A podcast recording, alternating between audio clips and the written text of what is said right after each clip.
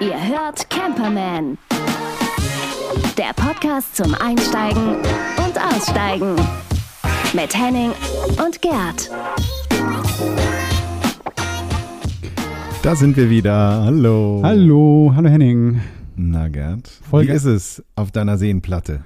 Du, ich bin ähm, echt ein bisschen, bisschen runtergefahren im Kopf. Ne? Ich habe heute schon zum ähm, Campernachbarn gesagt, so ich bin gerade so irgendwie bei 75 Prozent, was geil ist, aber eigentlich, wenn du arbeiten willst, nicht richtig geil ist. Aber irgendwie, ja, ich fühle mich ganz wohl, ja. Ich habe jetzt gerade zum Beispiel, ich kann dir mal berichten, was ich sehe, wenn ich rausgucke. Ähm, vor mir schimmert der blaue See. Die Sonne gerät gerade unter. Der See färbt sich in so einem hübschen äh, Rot, Orange, Violett. Ähm, das ist einfach so fast romantisch, nur ich sitze hier Das alleine. Ist echt widerlich. Na, wobei, wobei, ich habe ja dich am Ohr. Das ist also von da passt die Romantik schon ganz gut. Alles schön, schön. Nee, was, was ich sehe, ich sehe schwarz. Und zwar sehe ich Armaflex, ähm, was ich mir hier in einer Röhre, das habe ich noch vom Dämm aus dem Bus äh, äh, gefunden, äh, weil ich hier so viel Nebengeräusche habe. Also entweder sind die Mikros, die wir uns da besorgt haben, so super, aber ich habe das letzte Mal wirklich ähm, den, den äh, Nierenstein vom Müllmann unten gehört. Und da dachte ich so, jetzt, jetzt, ähm, und jetzt habe ich mir hier sowas gebaut. Ich werde mal ein Bild posten. Das sieht noch alles ein bisschen stümperhaft aus, aber wenn man ähm, das hier nochmal ein bisschen versteift, wird das bestimmt gut. Aber ist doch Ja. geil. Dann haben wir, hast du ein schönes Studio gebaut. Also das kannst du ja so lassen. Also ich glaube, das schmückt auch eine Wohnung, oder? Das, ja, finde ich ja, wird, ich glaube, ich werde da viele Fans ernten mit diesem formschönen äh, Wohnmöbel, mit dieser Röhre. Nee, nee, da, da muss ich was anderes einfallen lassen, oder? Man kann dich auch buchen. Man kann dich auch buchen. Okay. als, als, als Audiotechniker. Nee, Interieurdesigner. So. Ja, ja, ja. Mach's ja, mal genau, hübsch. Genau, genau. Du Gerd, ich habe, ja, wir haben ja in letzter Zeit immer ganz gerne mal das Thema Nachhaltigkeit, Ja. beziehungsweise ja eigentlich immer in unserem Blog. Ja. Und ähm, ich habe mich da ähm, mal durch diverse Newsletter und Themen äh, durchgearbeitet. Und es gibt eine neue Studie, die ist im September erschienen, vom Institut für Energie- und Umweltforschung, ähm, kurz IFEU. Und dieses Institut hat sich zur Aufgabe gemacht, mal rauszufinden, wie äh, groß oder wie, ja, wie groß der, der Fußabdruck äh, der Caravaner ist, äh, was jetzt die Klimabilanz im Urlaub angeht. Okay. Also wir haben die, Und- ich hoffe, die haben nicht auf meinen Wagen geguckt. Ja, ich glaube auch dein war, es steht jetzt hier in der, in dem, in der, in der Synopsis der Studie nicht drin, auf welche Autos sie geachtet Mhm. haben. Das wird wohl eher, werden wohl eher gängige Modelle gewesen sein, aber die ähm, sind auf jeden Fall wiederholt. Also diese Studie ist irgendwie 2007 und 2013 schon mal gemacht worden. Und ähm, in beiden äh, Jahrgängen hat das äh, Institut festgestellt, dass ähm, die äh, Caravaner, beziehungsweise wir äh, Automobilisten, ähm, sehr viel weniger CO2 ausstoßen als auch ein Bahnfahrer oder mit dem Flugzeug. Gut, Flugzeug Das, hätte ich ähm, mir gedacht. Das, das, ähm, ja. das habe ich mir gedacht. Bahnfahrer auch? Das ist ja krass. Genau. Ja, die unterscheiden. Also ich bin da so ein bisschen drauf gestolpert, weil ich war ja jetzt gerade in Südfrankreich und da war es so, die haben gesagt, in ihrer Studie haben sie äh, eine Flugreise mit Übernachtung im Hotel genommen. Klar, Hotel ist natürlich ähm, mit den ganzen Beleuchtungen und dem ganzen äh, Buffet womöglich und den ganzen Kühlanlagen natürlich eine, eine Riesenveranstaltung. Und ähm, da liegt die Caravanreise deutlich vorne, die äh, dann sogar noch sehr viel besser vom CO2-Fußabdruck ist, wenn man nur auf einem Stellplatz steht und nicht die Infrastruktur eines ähm, Ah. Campingplatzes nutzt. Verstehe. Ne? Und ähm, die sagen halt, ähm, dass äh, die am besten natürlich so ist, dass man ähm, kürzere Strecken fährt und länger vor Ort bleibt. Das macht ja komplett Sinn. Ja. Aber wenn man jetzt so zwei Wochen wegfährt, ist es auf jeden Fall eine Sache, die ähm, laut der IFEU-Studie ähm, ja, ähm, einen sehr viel geringeren Klima-CO2-Fußabdruck Du- produziert. Das finde ich immer ganz spannend. Ja, total. Das heißt also, wenn wir reisen und ähm, ja, uns auch unterwegs sind, vernünftig benehmen, reisen wir ja auf jeden Fall ganz, ganz okay. Ne? Also das heißt, wir brauchen uns nicht mit zu viel schlechten Gewissen plagen.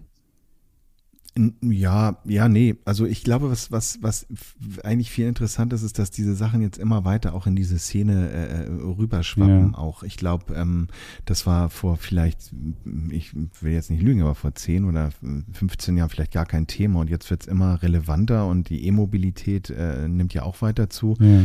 Aber ähm, interessant finde ich auch, dass bei der Studie auch eben berücksichtigt wird, ähm, welche also wie diese Autos dann im Grunde genommen auch verwertet und auch entsorgt werden. Ja. Und dadurch, dass es ja wie dein Auto zum Beispiel, der ja nun bald Oldtimer wird, ähm, eben so lange geliebt, gehegt und gepflegt werden, ist es halt nicht so ein, äh, ja, so ein, so ein, so ein, so ein Abwrackprodukt, was man irgendwie in fünf Jahren dann irgendwie äh, in den Export, in so ein, in so ein, in so eine Ramsch, äh, in so ein Ramschschiff steckt, was dann nach wo immer hin fährt, Ja, äh, wo, die- wo die. Dinger dann zusammengeschweißt werden. Nee, nee, das, das glaube ich, ist so unterm Strich auf jeden Fall äh, ganz beruhigend. Ähm, nichtsdestotrotz, ähm, ja, muss man selber trotzdem auch mal ein bisschen achten. Finde find ich total spannend, Ja. was du gerade sagst. Ich hatte mal mit ähm, ein Interview geführt mit ähm, der Nachhaltigkeitsbeauftragten vom BMW und die hatte auch gesagt, also bei diesen ganzen Rechnungen, ne, also es ist ja immer so, man geht entweder nur auf die E-Mobilität und guckt den Ist-Zustand an, also was verbrauchst du, das ist natürlich das E-Mobil besser, aber dann kommt eben halt, ähm, kommen natürlich die ganzen anderen Faktoren mit Bau, wie lange fährst du den Wagen, wie viel fährst du den Wagen, ähm, Verschleiß und dann eben auch Entsorgung. Das heißt also, diese, diese ganzheitliche Betrachtung ist wichtig und das finde ich ganz spannend, was du gerade sagtest, dass eben halt die meisten Wohnmobile fährst du Mhm. wahrscheinlich, oder, de- oder nicht vielleicht du, aber ähm, der Wagen selber fährt wahrscheinlich länger als die meisten Autos, die auf der Straße sind. ja, also da, da gehe ich ganz schwer von aus. Also manche Dinge ähm, fragt man sich ja, wie die überhaupt noch fahren. Aber man will sich halt von einem solchen, das ist ja, das ist ja wie ein, wie ein, wie ein Lebensgefährte ähm, oder Gefährtin, ähm, von dem möchte man sich ja nicht trennen. Und äh, darum, nee, ich finde das schön. Und ähm, ja, das, das ist auf jeden Fall ein Thema, was wir eh immer im Auge haben. Und auf das wir auch in Zukunft weiter achten werden. Nachher haben wir auch noch einen kurzen Beitrag zu einem anderen Thema. Aber ich würde dich eigentlich gerne jetzt mal mitnehmen zu der ursprünglichsten Art des Campens, nämlich auf eine Zeltwiese. Steh doch, wo du wohnst. Ich weiß ja nicht, wie es dir geht, aber seit wir machen den Podcast jetzt ja, das ist die 41. Folge und wir machen den ja jetzt seit bald zwei Jahren. Ähm, und äh, ich bin ja immer ganz neugierig, wenn ich mich mit Freunden unterhalte und die dann irgendwie so sagen, ach du, und da war ich da und da unterwegs. Und dann bin ich so, bei mir gehen dann so die Antennen an und dann merke ich schon so, also sag mal, erzähl mal, wie war es denn Ja, da? genau. Und, und hat's dir gefallen? Also man ist irgendwie so wie so ein, wie so ein Schwamm, der das irgendwie alles aufsaugt. Und äh, ich habe mich mit einem äh, Bekannten von mir, dem Thomas, unterhalten, der war irgendwie im Allgäu unterwegs und wandern und dies und das. Und der ist dann auf dem Rückweg eben nicht die Autobahn ähm, durch oder über Kassel gefahren, sondern durch den Osten und hat dann unterwegs nochmal eine Pause gemacht und das ähm, hat er gemacht auf der Zeltwiese Löbejün. Löbejün. Diese Wo ist das? Löbejün, genau, genau. Das ist im Osten, das liegt so ein bisschen im Dreieck zwischen ähm, Magdeburg im Norden, Leipzig im Osten und Erfurt im Süden. Ähm, liegt sehr schön, also diese Zeltwiese, die ähm, eben auch noch ein, ein Ferienhof hat, äh, liegt äh, auf dem Merbitzer Berg und dieser Merbitzer Berg ähm, gibt hier eine wunderbare Rundumsicht über diese ganze, ähm, über diese ganze, über das ganze Areal und diese ganze Landschaft. Und was ich ganz spannend fand, als er das so erzählte, war, dass man so von den Freizeit, Freizeitaktivitäten so die üblichen ähm, Verdächtigen hat. Man hat irgendwie Fahrradfahren, man hat Klettern, man hat Wandern, aber man kann dort auch tauchen. Aha. Wo, äh, haben die, haben die einen, ähm, so einen extra einen Tauchsee oder, oder was haben die da? Ja, die haben da irgendwie ähm, äh, so ähm, äh, durch den Tagebau unheimlich Ah. tiefe ähm, ähm, äh, solche Seen ähm, sind dort entstanden. Und dort gibt es richtig eine Szene, die sich dann dort trifft und dort ähm, irgendwie bei beachtlicher, also wirklich toller Sicht irgendwie in große Tiefen runtertaucht. Auch verstehe, das ist Und sowas, oh, Entschuldigung, ich wollte dich gar nicht unterbrechen, aber das ist dann sowas ähnliches wie in Hemmoor ähm, bei Cuxhaven, das ist auch so ein, so ein Tauchsee, der glaube ich 30 Meter tief ist oder sowas, keine Ahnung, wo die Leute auch trainieren. Also ist es Ähnlich, auch sowas? genau, ja, ja, Hm? genau, genau, genau. Mhm. So, sowas. Und, und ähm, ich habe ja nun auch mal einen Tauchschein gemacht, das war jetzt allerdings nicht in so einem, in so einem Baggersee. Ähm, und und ähm, das ist ja schon auch ein Sport, wo man ein bisschen dranbleiben muss und wo man sich dann, wenn man vor allem auch Equipment gekauft hat, was ich nicht getan habe, ähm, das natürlich auch gerne mal benutzen möchte. Somit ist das denn vielleicht auch eine Möglichkeit. Ähm, Wohnmobile sind auf diesem wunderbaren, wie der Name schon sagt, auf dieser wunderbaren Zeltwiese nicht erlaubt. Es sind also nur Zelte erlaubt. Ähm, es gibt dort keine äh, Zuordnung, es ist eine freie Platzwahl. Das Wasser generieren sie durch Regenwasser beziehungsweise durch einen 40 Meter tiefen Felsenbrunnen, Klasse. der einen sehr hohen Mineralgehalt hat, was sie sagen. Das wird wohl äh, besonders Schwangere auch interessieren. Ähm, der nicht der, der hat sehr viel, fast zu viel Mineralien. Also äh, da müssen äh, Leute, die auf den Mineralhaushalt aufpassen, ein bisschen achten. Ähm, und äh, ja, es gibt Mobilheime zu mieten, die kosten 45 Euro die Nacht. Die Zeltwiese kosten für den Erwachsenen 10 Euro, Kinder 5, Strom gibt es auch. Und im Umland gibt es halt auch noch so, so ähm, Äpfel, frische Eier und Honig.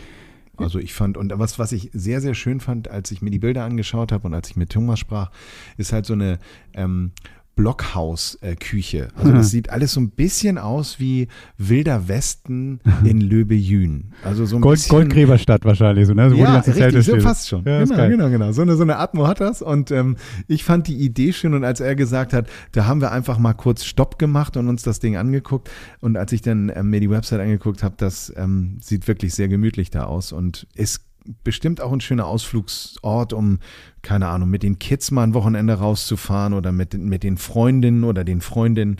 Ich glaube, das ist ein schönes Ausflugsziel mit der ganzen Freizeitaktivität drumherum. Zwei ja. Fragen, ähm, aber vielleicht kannst du die mhm. gar nicht beantworten, weil du, ähm, ich weiß nicht, ob Thomas dir das erzählt hat oder du das auf den Bildern gesehen hast. Ähm, könntest du mit deinem Dachzelt dahin fahren? Nee, nee, da sind gar keine Autos. Ah, okay. No. Und dann keine das Autos. zweite ist, wenn ich einen Faltkarawan habe. Das heißt, den könnte ich dann ja hinschieben, theoretisch. Ähm, weißt du, ob das geht? Wahrscheinlich auch nicht dann, ne? Ein Faltkarawan? Ja, kennst du das nicht? Das sind diese, diese Anhänger, die du dann aufklappst und dann ist ein Zelt drauf gebaut. Also das ist im Prinzip ein Dachzelt, nur in groß und das ziehst du in den DD her. Ja, Genau. Und dann, ähm, ja, nee, weiß ich nicht, okay. ganz ehrlich. Aber ich glaube, Zeltwiese sagt es. Ja, nee, klar. Mal, für mich ist es ein Zelt, so, darum frag dich einfach, ne? So, weil, was ist mir ganz geil, weil, wenn dann sagst, ich habe doch ein Zelt. Nee, nee, du hast Reifen unter, das ist kein Zelt. ja, ja, ja, ja. Das ist ähnlich wie der, der Platz, den du vorgestellt ja. hast mit der abenteuerlichen Anreise. Ja, ne? super. Genau. Ach, schön. Also, meine, ich muss mir, für solche Sachen müsste ich mir mal wieder ein Zelt besorgen, weil ich mag das ja echt ganz gerne, ne? Ich habe ich hab ja keins mehr, aber das ist irgendwie ganz geil. Finde ich schön. Das ist, das ist ja das Schöne an dem Dachzelt, weil du hast ja einen etwas größeren Komfort mhm. äh, als auch ähm, dann immer noch dieses Zeltfeeling. Das, das ist schon schön. Also Zelt, Dachzelt habe ich jetzt auch gerade ähm, fast winterfertig gemacht. Wir werden wohl auch bestimmt nochmal losfahren, aber ähm, dann, man muss ja mal sehr darauf achten, dass es trocken bleibt. Und als wir vor einer Woche in Frankreich losgefahren sind, hatte ich es morgen zum Trocknen so ein bisschen ausgeschüttelt und auch so geparkt, dass er in der Sonne steht. Aber wie gesagt, wenn es wenn's, wenn's blöd kommt, musst du halt in der Stadt das Ding aufmachen ja, und ähm, dieses Zelt trocknen lassen, weil sonst ja, das, das ist tatsächlich, das hatte ich einmal nach dem Festival, als ich mit dem Zelt nach Hause gefahren bin und dann, ja, wo, wo trocknest du das in der, in der Mietwohnung so, ne? Deswegen so, jo, hm. super, yippie.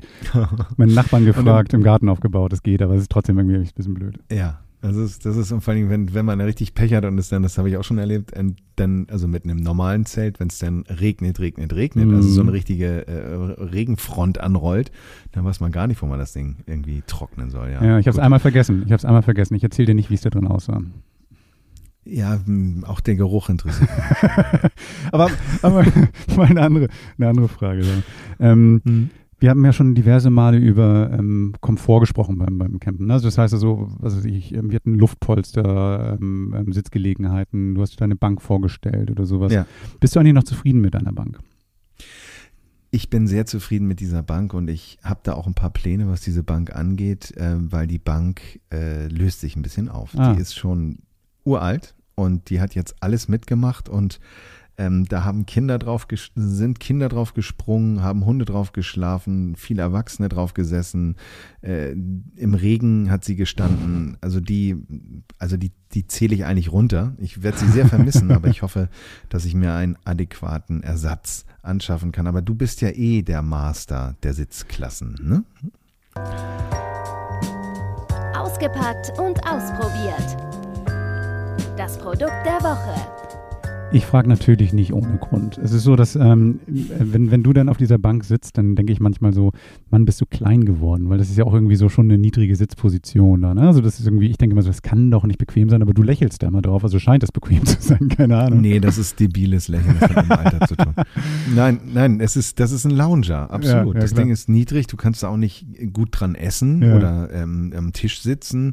Das ist einfach und, und das ist irgendwie äh, auch, auch manchmal, wenn man länger auf dem Ding Ding sitzt, gar nicht mehr so einfach aufzustehen, weil die Sitzposition schon sehr weit nach hinten gelegt ist. Aber ist ich habe da was für dich, dass das vielleicht irgendwie, irgendwie ah. abdecken kann. Und zwar, ähm, du kennst ja Outwell, das ist ja die, von denen hast du, glaube ich, einen Tischverdiniere, ne? Also das ist, ähm, das ist eine dänische Firma, die Campingmobiliar herstellt in verschiedensten Varianten, Mhm. auch Zelte und also Blödsinn. Und ähm, von denen habe ich einen Stuhl, ähm, das ist der Grenada Lake. Also es ist so ein Klappstuhl. Also das ist ja relativ normal fürs Campen. Man, die meisten Stühle, die man mitnimmt, lassen sich ja klappen. Aber das ist ein Regiestuhl mit Polster. Das ist eigentlich ganz geil. Du kennst ja diese normalen Regiestühle, ne? Diese, diese ähm, Ja. mit der hohen Lehne an der, links und rechts. der Name hinten drauf steht. Genau, und ähm, genau so ein Ding ist das eigentlich nur. Ähm, allerdings ein Sitzpolster da drauf, das sehr, sehr bequem ist. Und dadurch, dass du da sehr hoch dran sitzt, ähm, kannst du damit auch am Tisch sitzen. Aber es ist trotzdem so breit, dass selbst irgendwie, wenn ich noch, was weiß ich, 50 Kilo zunehmen würde, würde mich nicht nur noch halten, sondern er würde dann auch noch gut genug Platz bieten. Also das ist irgendwie wirklich so, ich kann mich da so ein bisschen zur Seite drehen, meine Beine über die Lehne rüberpacken, der ist saustabil, ist aus Stahl gebaut, ähm, genau, wiegt gar nicht so viel, siebeneinhalb Kilo kann man mitnehmen. Ähm, na gut, na, wobei, ist schon, schon sportlich siebeneinhalb Kilo, aber ähm, das Geile ist, dass er gut zusammenklappbar ist. Ne? Das heißt, ähm, normalerweise bei diesen meisten Klappstühlen, ich nenne die immer Regenschirmstühle, weil die ja so komisch zusammengeklappt werden, so diese, diese, ähm, dass die dann irgendwie so, so ein kleines Packmaß haben, ne? so wie so ein Golfsack oder sowas. Ja, genau, genau. Wie so ein Regenschirm zusammengefaltet. Ja, ne? genau. Ja. Und der ist ein bisschen anders. Das heißt, der, ähm, der klappst die Lehne über den Sitz, drückst ihn ähm, über die ähm, Armlehnen nochmal zusammen. Und dann kannst Aha. du mit der Seitentasche, die da dran ist, die per Klett verschlossen ist, kannst du den Klett abmachen und damit den Stuhl fixieren. Dann hast du also quasi so ein gutes Paket, was du dann irgendwie bei dir, glaube ich, hinter den Sitz stellen kannst. Ich pack's bei mir auf dem Alkoven drauf. Ähm, ist super und obendrauf ist noch dann ein kleiner Griff, mit dem du das durch die Gegend tragen kannst. Und wenn du jetzt irgendwie schön. das weg, wegpacken willst, ist noch eine Tasche dabei, aber das ist bei den meisten. Ich nutze meine nicht, aber genau. Cool. Sau bequem. Und- hm? Und, sorry, dass ich unterbreche. Ja. Ähm, erzähl mal, saubequem? Genau, sau bequem. Ähm, ich finde den von der Farbe geil, den gibt es nur in Grau. Also das ist ja für mich, für meinen Monochrom-Look im Wagen irgendwie perfekt. Und ähm, passt auch gut zu den anderen. Ich habe so, so ein paar Billigstühle, ähm, die auch ähm, in, diesem in dieser Farbe sind. Passt hervorragend dazu. Also ist irgendwie echt geil. Und da gibt es noch weitere. Ne? Ich habe da eine ganze Serie gesehen, ganz verschiedene Sitz, ähm, ja, Positionen und verschiedene Stuhlkonzepte, sogar einen doppelten Stuhl. Ähm, da Mhm. war ich jetzt überlegen, ob ich mir so eine Bank hole. Also das wäre vielleicht was für dich. Ähm, von der gleichen Marke gibt's oder gleichen Serie gibt es auch einen Zweisitzer. Also das wäre vielleicht, wär vielleicht. Okay. Mhm. Ja, also du kennst ja mein, mein Dilemma. Es ist ja immer Packmaß, Packmaß, Ja, Packmaß. Ähm, Regiestuhl, kurze Info, ich habe den jetzt noch nicht gesehen, aber ich denke mal, wir werden den dann auch im Blog beziehungsweise Sie. auch über Social Media nochmal raus, rausstellen, den Stuhl. Ähm, der hat Armlehnen, oder? Armlehnen, genau. Ja, sind die denn gemütlich? Weil ich habe das oft erlebt. Ich habe auf so einem Campingstuhl gesessen und der war von der Sitzposition gut. Dann habe ich mir die, habe ich die Arme abgelegt und dachte, so, das ist ungemütlich. Ja. Dann habe ich die, in, wie ist das bei dem? Das ist, du musst dir diesen Bezug wie eine Husse vorstellen, der komplett auch über die Armlehnen rübergeht. Und Okay. das heißt, ähm, ja, ich würde mal schätzen, so eineinhalb Zentimeter Stoff so oder zwei, so, das ist also gepolstert auch.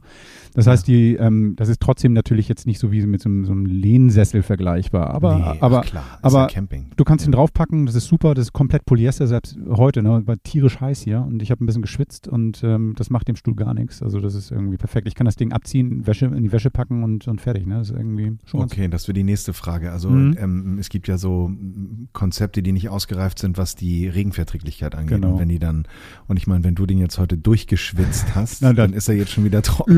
Nicht, aber ja, ja, genau. Also das ist irgendwie schon ganz praktisch. Auch, ich lasse ihn auch draußen stehen, zum Beispiel über Nacht. Ne? Dann wird, bekommt er diese Nachtfeuchtigkeit auch ein bisschen mit, weil ich am See stehe.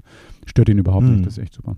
Ich finde das, ich finde das so abgefahren an dieser Firma Outwell. Ich habe ja diesen, diesen Bambustisch von denen und den habe ich nun wirklich auch schon draußen stehen lassen. Mittlerweile arbeitet er ein bisschen, also der ist nicht mehr ganz gerade, aber das ist nicht schlimm. Das funktioniert alles noch. Ja. Ich finde das irgendwie so süß, dass die da so ein riesen, riesen dänisches Logo ranhängen, weil das ja auch eine dänische Firma ist und wenn du mal genauer hinguckst, Made in China. Ja, Aber leider, gut. leider. Das ist, das ist so, ich glaube, das, da kriegst du ja kaum noch irgendwie ein Produkt, was jetzt nicht irgendwie in Asien hergestellt Ja, ist.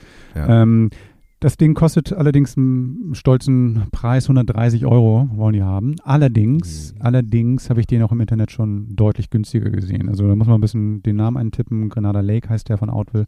Und dann kriegst du ihn, ich habe den auch schon für unter 100 gesehen. Also von daher, also UVP ist 130, aber muss man nicht bezahlen. Ja, ist ja, ist ja für Outwell auch ein bisschen, die, die sind ja eher so ein höhersegmentiger Anbieter, Ja, was genau. ihre Produkte angeht. Aber dafür auch gute Qualität.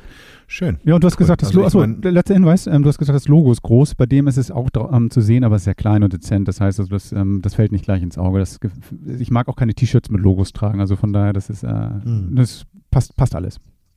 Und dann schicke ich dir kein Camperman-T-Shirt. Bitte. Oh doch, das wäre das Einzige, was ich tragen würde. Ja, schön. Gut. Okay, also ähm, der Sitzexperte hat uns einen schönen neuen Sitz vorgestellt. Für den nächsten ich super. Stuhlgang, genau. Ja, cool, cool. so, und ähm, kommen wir zum nächsten Buch, wie man so schön sagt, wenn man Magazine macht, zum, zur nächsten Episode, zum nächsten Abschnitt in unserem Podcast. Und da geht es um Musik. Zeit für Musik.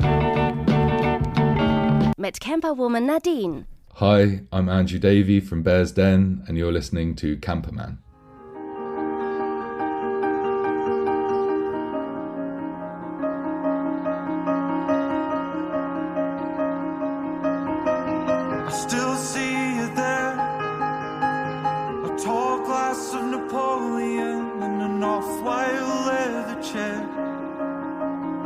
trying to sink tomorrow. What's so important today? You said the same shitty. Hi, Davey. Thanks for taking the time to uh, chat today. How are you? I'm good, thank you. Thanks for having me. Yeah, pleasure. Um, we thought I thought it kind of does fit um, because in your songs there's always a lot of nature. You know, there's clouds, there's islands, that there's red earth and pouring rain, um, fossils and crows, all that sort of stuff. Um, do you have any idea why is that? Um, I think I'm really a big believer and uh, very drawn to writing songs when I'm a little bit, well, outside of major cities. I guess I I used to do a lot of writing. Um, my grandparents used to live in like an old converted mill like house. It was like connected to a mill, and it was this really beautiful barn just uh, just outside of Glasgow, um, very near a town called Bearsden. And I used to go there on my own and just write songs for a few weeks and just sort of get out of London life a little bit, which can be a bit mad. And I think that when I started doing that, I started to really learn how to write songs and yeah, surrounded by nature, amazing walks everywhere you go. Um, I think yeah, it's all it's all there really. All the stuff you want to write about is all. It's like this dream uh, sc- uh, scape of like metaphors just right in front of you everywhere you go. So yeah, it's uh, I was gonna I was gonna say why why is nature so inspiring that you find it easier to write there? It's. I think it is that. I think. Um, I don't know. I think if you're trying to articulate something, um, we were going through something. If you, it's such a weird and obvious thing to say, I guess. But when you actually open your eyes and look around you, there's so much interesting stuff happening all around you. And if when you try and articulate your own things in relation to some of those things, um, yeah, however confusing that may sound, um, it's it's often really helpful. Um, yeah, so I think I think for me that yeah, I wouldn't really describe myself as like a sort of uh, inner city songwriter, really, but yeah, I live in one. Um, I'm actually moving to uh, get out of London pretty soon, so hopefully be able to write in a bit more of a, a country sort of vibe, which will be fun. Well, well, yeah, because London is not the place that you, um, you know, think of when you want to go to nature. What's No. what's your sort of like escape places in in London? Places that you go to if you need to, you know, clear your head. I, uh, I ha- we have a, a writing studio that's uh, round the back of this uh, church that's um, in about- about 10 minutes from where we, Kev and I both live very close to each other in North London. Um, and we're very close to this church studio. And yeah, that's where we kind of go to write songs. And it's, it's a nice little oasis. And it's kind of nice. It's round the back of this old building. So you're like off the road and stuff. And you kind of, you can forget that you're in London quite quickly, which is nice. Do you do you have any places that you go to, um, you know, in terms of nature? Just when you're not writing songs, when you just want to go for a walk, you know, I don't know. I think you have a dog as well, right? I Where do you do. take your dog? Is there Yeah, any I sort of a, especially uh, nice places? I have a Schnauzer poodle cross called Nelson, and uh, Alexandra Palace is actually this really beautiful building that overlooks London, and I live right next to that park, which is incredible. I feel very lucky. Um, I'm also about 15, 20 minutes drive from Hampstead Heath, which is another incredibly beautiful place. Um, but yeah, I mean, I often go down to see my folks in Devon as well, which is like kind of maybe the most beautiful part of uh, England. I'd say it's it's really stunning down there. So I, I go there and lots of walks down there too, which are really nice. Are you a nature kind of person generally? I remember, I definitely feel like I'm sort of conflicted. I've only ever lived in London, but I've always been drawn to going away to do any sort of. If I if I really want to do lots of work, I always go out of London to do it. Um, and I also think because I just think I find it more inspiring. So I think that I've I've made that realization literally in the last six months, and decided that as much as I love London and the immediacy of being able to get anything whenever, it's not worth it for the being outside of that sort of stuff isn't doesn't feel right anymore. And um I think also with the world the way it is now, I think I'm kind of realizing that I don't have to be in London to be doing meetings all the time. I can, you know, I don't know. I'd rather I'd rather be somewhere that makes my writing better or easier than somewhere where it makes that stuff Yeah. easier. There's, um, uh, funnily enough, I think this year in February you released a short documentary about a tour you did last summer that um, that led you through like Scotland's Highlands and, and also all the islands of Scotland. Um, in 2015, you've you've done something similar with that documentary um, Austin to Boston, which was like four bands and five um, vans traveling across America, 3,000 miles. Um, both of those tours looked more like a road trip rather than a tour what you imagine it to be like um are you are you somebody who loves this kind of traveling um outside of the band as well Yeah, definitely. I think it's, it's a really funny thing to say. My um, a lot of my friends don't really understand why I say this, but I, I, one thing I would love to do is just do a road trip across America. Um, even though I've done that many, many times in a in a bus and or in a van. Um, I, I love doing that sort of stuff. I think it's really I think it's really important. I, I actually I feel very lucky that I've got to go to so many places that you wouldn't go to on a holiday or any, or anything, but are really interesting cities and states and countries in Europe and, and going to Australia and things like that. Um, yeah, it's I think I think it's a it's a real like privilege of of touring. Um, but also yeah, it's something I love doing. Um, what I've been trying to do recently is if if there's a gig in like I don't know France on a Friday and Switzerland on like a Monday, is uh, go like camping in between. Something I did last year and it was really fun and I don't know, it was a pretty wholesome experience and I just really enjoyed it. Um, so yeah, I think um, yeah, the kind you know, it's all about making the most of this stuff. I think a lot of sometimes you can just be very insular and stay in the bus and not really explore stuff, but it's good to get out there and do things. Uh, Jules, actually, in the band who plays drums, is every day he's like up straight away first thing in the morning, goes for like a huge walk, and he sort of spurs us on to be better at doing that because he's just always on it. Um, so yeah. camping as in real camping as in tent or what sort of camping Yeah, it was. Uh, it was in a tent. It was. Uh, where did we go? It was. It, we went to. We've stopped in a few different places in France and in Switzerland. Um, but it was. Yeah, it was just really fun. Like, I mean, I wouldn't say it's something I do all the time. Actually, though, I did go two weekends ago. I went camping in Devon, and it was incredible as well. Um, really windy. Actually, we were right on the. We were right on the coast, and it was like those. Those. Uh, those nails were definitely like te- pulling out quite a lot. Um, but yeah, it was. Um, it's really fun. I don't know. It's it's a. I think it's a really important thing. I didn't do it very much when I was younger, but I'm getting into it now. Really never cool. too late huh Never too late. Exactly. Now you've got a new album coming out as well, which is called Fragments, and it's kind of like it's you re-recorded nine songs that are um, based on the the shows that you played in 2018 that were also called Fragments.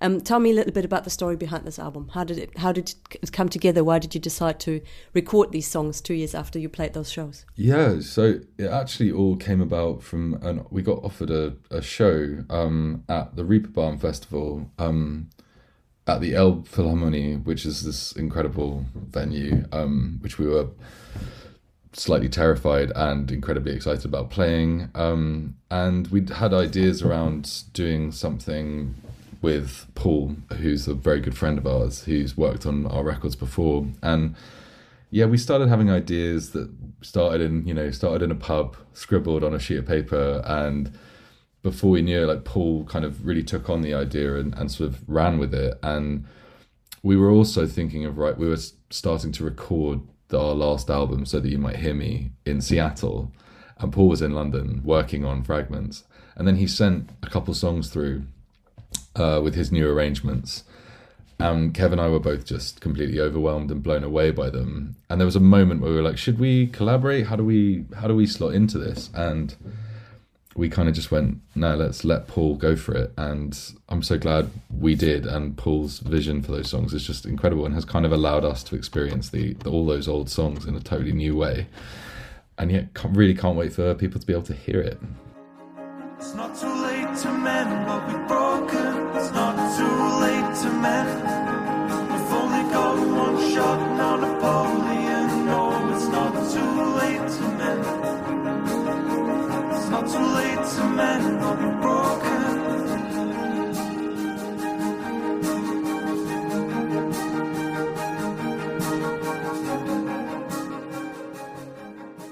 I saw the show at um, Elbphilharmonie at Reeperbahn Festival two years ago.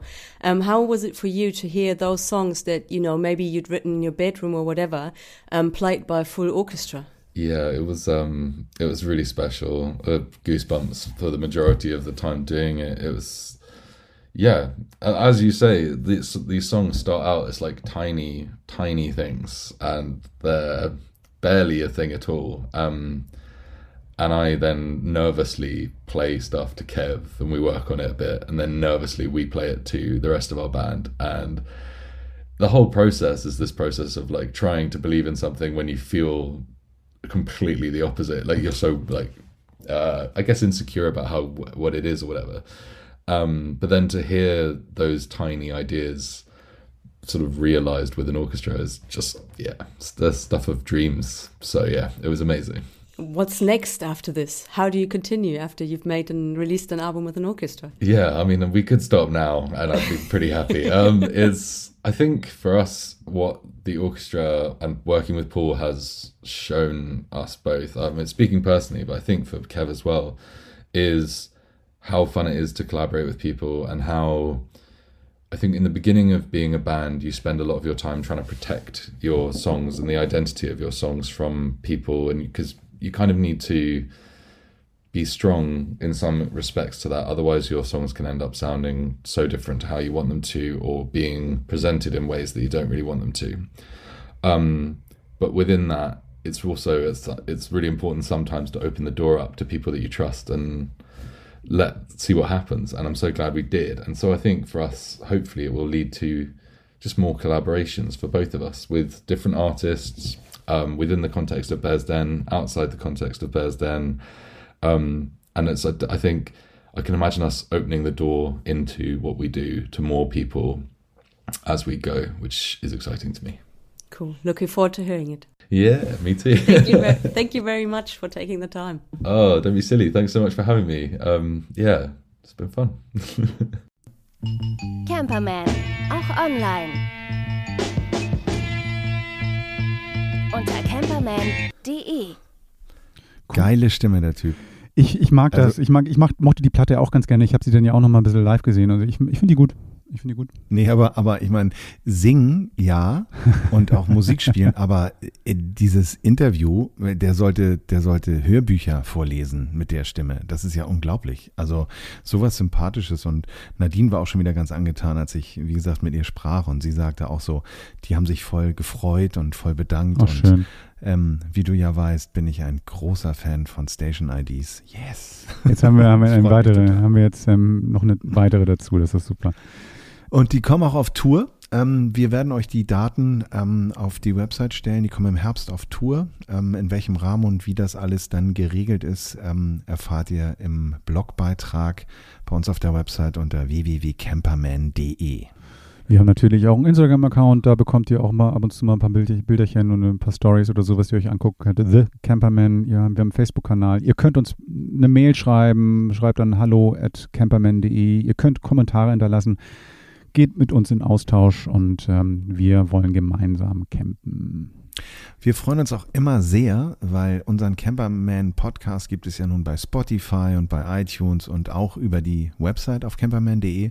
Aber wenn ihr dieses Tool gerade bei Apple nutzt, um uns irgendwie fünf Sterne oder vielleicht auch nur einen zu geben und noch schöner ist natürlich, wenn ihr irgendwie was schreibt und sagt, warum ihr uns hört und was ihr gut findet, dann sind wir mal sehr happy. Und wen, ihr, und chen ihr von uns lieber mögt. Ja, dass die Frage irgendwann kommt. Nach, ich habe ich hab echt schon drunter gezählt. Jetzt sind wir bei 41. Genau. Dann haben wir noch einen Starschnitt von Gerd. Ja, genau, Wie genau. er schwitzt in seinem Sessel. Ja, genau, das Schön. möchte keiner sehen. Ja. Ich sag dir das, das möchte keiner Ah. sehen. Du, zum Rausschmeißen Ja. habe ich noch eine kleine Geschichte für dich. Und zwar ähm, schließt das so ein bisschen den Kreis Mhm. äh, der Elektromobilität oder der, der, der Nachhaltigkeit äh, beim Reisen. Und zwar gibt es einen sehr renommierten Hersteller, Detlefs, der ähm, einen äh, Caravan produziert seit Jahren. Das ist der Coco, den kennt vielleicht eine von euch, einige von euch. Ähm, und äh, die haben eine Studie entwickelt, die ist schon letztesAr auf dem Caravansalon gewesen. Und zwar ist das der E-Coco. Und dieser E-Coco funktioniert so, dass du einen Caravan hast, der ganz viele Lithium-Ionen-Batterien äh, unter dem Chassis hat, zwei, drei große Solarpaneele oben auf dem Dach und zwei Elektromotoren, die den Caravan auch antreiben. Das heißt, man hat ähm, den Mover. Viele kennen den vielleicht, manche nicht. Darum erkläre ich kurz. Also Caravans, die groß werden und schwer beladen sind, sind ja fast nicht zu bewegen auf dem Campingplatz. Und darum gibt es Mover. Und der ist dann da quasi schon eingebaut, weil da zwei so Elektromotoren verbaut sind. Und ähm, die Idee, die Detlefs da verfolgt hat mit dem E-Coco ist, wenn man jetzt irgendwann mal mit seinem Elektroauto in den Urlaub fahren möchte und dann den Caravan zieht, dann ist die Reise recht kurz, weil natürlich die Zuglast ähm, äh, diesen, diese Batterie sehr schnell ähm, aufbraucht. Und dieser Caravan ist so konzipiert, dass er eben auch, so haben die gesagt, bis 100 Kilogramm Schub ähm, eben das Auto auch antreiben kann und dann dir eben auch die Möglichkeit gibt, fährt man nach Schweden, äh, dort autark zu stehen, weil die Batterien sich eben auch aufladen durch Bremsvorgänge als euch bergab fahren. Also alle, jede Verzögerung lädt dann die Akkus wieder auf. Finde Also, ich super. also das ist quasi dann Ersatzakku gleich mit dabei, dass du nicht auf diese Zapfsäulen angewiesen bist an jeder Stelle. So, ne? Das ist das, ehrlich gesagt, da, da, das müsste ich noch nachreichen, das, das sollten wir nochmal aber das macht ja Sinn. Aber das macht ja Sinn. Also das heißt, du hast Ich weiß nicht, Hm? inwiefern du da, also ich kann mir das gut vorstellen, dass, das, dass der Akku dann auch als Schnittstelle fürs Auto im, im äh, abgestellten Zugang, ne? Wir hatten ja vorher vor diesem, vor dem Podcast noch drüber gesprochen, ob das vielleicht sogar auch ginge, dass man das Auto während des Fahrens Ah, das glaube ich nicht. auflädt. Das glaube ich Nee, nicht. glaube ich auch nicht. Aber eben halt, wenn aber ich das jetzt wäre natürlich sensationell. Ja, Das nee, aber, aber ich habe jetzt gerade irgendwie mit jemandem gesprochen, auch so, ne, so, oder auch in Foren steht das ja auch. Also wenn du jetzt Mhm. sagst, geht es schon, dass ich mit dem E-Mobil, weil jetzt ist ja diese Wende, dass jetzt immer mehr Mobile dann auch rauskommen, kann ich meinen Caravan damit ziehen? Und bei den meisten Fällen muss man ganz klar sagen, nein. Weil, Mhm. weil die eher für den Stadtgebrauch irgendwie geplant sind. Die überdimensionierten sind noch so teuer, das ist irgendwie so eine Sache. Es gibt ganz wenige, mit denen du das kannst. Und Mhm. dann ist die Reichweite tatsächlich, wie du schon sagtest, sehr begrenzt. Aber dann stelle ich mir das so vor. Also die Zapfsäulen sind natürlich immer noch nicht überall und auch wenn, auch noch nicht immer frei und was auch immer. Das heißt, dann, Mhm. das, das Konzept kann ich mir echt geil vorstellen. Stell's mal, stell mal vor, du stellst ihn fest auf so einem Rastplatz, auf so einem normalen, ohne, ohne Tanke und irgendwas. Bleibst du zwei Stunden stehen und kannst dir aus deinem eigenen Anhänger den Strom reinpacken. Das ist eigentlich ganz Mhm. geil. Das ist doch geil. Mhm. Ja, das macht Sinn. Das macht auf jeden Fall Sinn. Das ist der E-Coco von Detlefs und ähm, ich denke mal, wir werden in Zukunft noch das ein oder andere Konzept vorstellen. Das ist leider noch ein Konzept, die testen das noch. Das hat auch den Hintergrund, dass die ähm, Behörde für, für den Straßenverkehr ähm, schiebende Caravans jetzt erstmal natürlich irgendwie erfassen Ja, und klar. irgendwo einstufen muss. Und somit ist das noch eine Studie, aber ja, Aber ich- aber ich hab- passiert einiges. Aber was ganz geil ist, also wenn ich mir vorstelle, dass der irgendwie den ganzen Strom an Bord hat, ähm, theoretisch wäre das ja auch geil für so ein generelles, für so ein autarkes Mobil. Ne? Das heißt, dass wenn man da drin arbeiten muss, so wie du oder ich, dass man sagt, so Mhm. geil, wir können wirklich da drin wahrscheinlich eine zwei Wochen stehen, ohne jemals irgendwo aufladen zu müssen, weil wir haben Solar auf dem Dach, wir haben riesen ähm, Batterien an Bord, wir können wahrscheinlich unser Podcast-Studio da machen, kannst dann Sikaflex da irgendwie mit reinhängen. Also das, das, Sikaflex, hallo, Armaflex. Entschuldigung. Sikaflex ist, um Fugen abzudichten. ja, ich bin, ich habe zwei du linke hast auch Hände. eine grüne Bohrmaschine, Äh, ich- keine blaue, ne? Ja, ich Gell? habe eine Pink, Du? Pink, Mhm. meine ist Pink. Ähm, ähm, weißt du übrigens, dass Detlefs, ähm, das passt sehr gut, dass Detlefs das gemacht hat, weil, das kommt ein bisschen Klugscheißer-Modus, wir haben ja noch keinen Jingle für, aber da kommt jetzt, ähm, Ungefragt klug geschissen. Genau. Ähm, Detlefs hat 1931 den ersten in Deutschland hergestellten Caravan hergestellt. Warte mal, ich muss mich kurz hinsetzen. Wann war das? 1931. Oh, cool. Dann sind die die Erfinder? So, jetzt Nee, frage ich jetzt nicht- nach. Jetzt nee, will ich nicht- wissen, wie gut du dich da Nicht die informierst. Erfinder des Caravans. Es gab schon ähm, vorher Modelle irgendwie auch in England oder wo auch immer. Und wenn man es mal genau Holland, oder? Wenn man es genau betrachtet, ist dieses Konzept des fahrenden ähm, Wagens mit Vollausstattung schon ein bisschen älter. Napoleon ist damit durch die Gegend gefahren und was weiß ich nicht alles. Also es gab schon vorher. Also die Kutsche war ein Karawan. Du, genau, Eigentlich ja. genau genommen ja. Also das heißt also auch Ja, diese, diese Zweiachser. die Gypsies, die da unterwegs sind oder, oder ähm, Zirkusfahrzeuge ähm, oder sowas. Also wenn man es genau nimmt, gab es schon sehr früh Zug, ähm, äh, gezogene Fahrzeuge, die auch einen Wohnraum hatten. So. Das, aber der erste wirkliche Wohnwagen, also das in Mhm. Deutschen hergestellt, das ist tatsächlich dann von Detlefs gewesen, aber ist auch adaptiert aus dem Ausland ein bisschen. Nichtsdestotrotz, Detlefs hat schon immer diesen Trend erkannt und schon früh was gemacht. Also kann man so sagen. Cool. Ja, ist ja, glaube ich, dann das, ähm, die Tradition verpflichtet dann ja auch, da was Neues auf den Markt zu bringen. Ja, ja. Nee, also äh, wer auf dem Caravan-Salon gewesen ist, hat ihn vielleicht gesehen. Ähm, der wurde auch schon 2019 vorgestellt. Der ist ja jetzt gerade vorbei, der Caravan-Salon. Ähm, aber da wird in Zukunft bestimmt noch einiges passieren. Wir halten euch auf dem Laufenden. Und ich werde jetzt gleich den restlichen Sonnenuntergang noch ein bisschen genießen, Henning. Ähm, ich hoffe, dass du deine, wie heißt es? Ähm, Ackerflex? Nee. Ja, Gerd, meine Dämm, Deine Dämmrolle. Dämmmatte, deine Dämm, Dämmmatte Dämmrolle. Ja. wieder einrollst und hoffentlich auch Nee, noch ich lasse jetzt einfach stehen. Ich lasse das Setup hier genauso Ach, stehen. geil. also wenn ihr das seht, das ist so wie so eine kleine, ja, wie so eine kleine Röhre, wo man den Kopf reinstecken kann und dann hört man auf jeden Fall die Nachbarn nicht mehr so laut. Auch es kann ja, auch kann ja Vorteile haben. Ähm, Henning, ich wünsche dir einen herrlichen Abend. Wir hören uns nächste Woche wieder und sehen uns wahrscheinlich auch sogar wieder. Und ähm, genau, dann ähm, euch da draußen auch genießt die Zeit. Viel Spaß beim Campen. Bis dann. Tschüss. Tschüss. Das war Camperman. Seid auch nächstes Mal wieder dabei.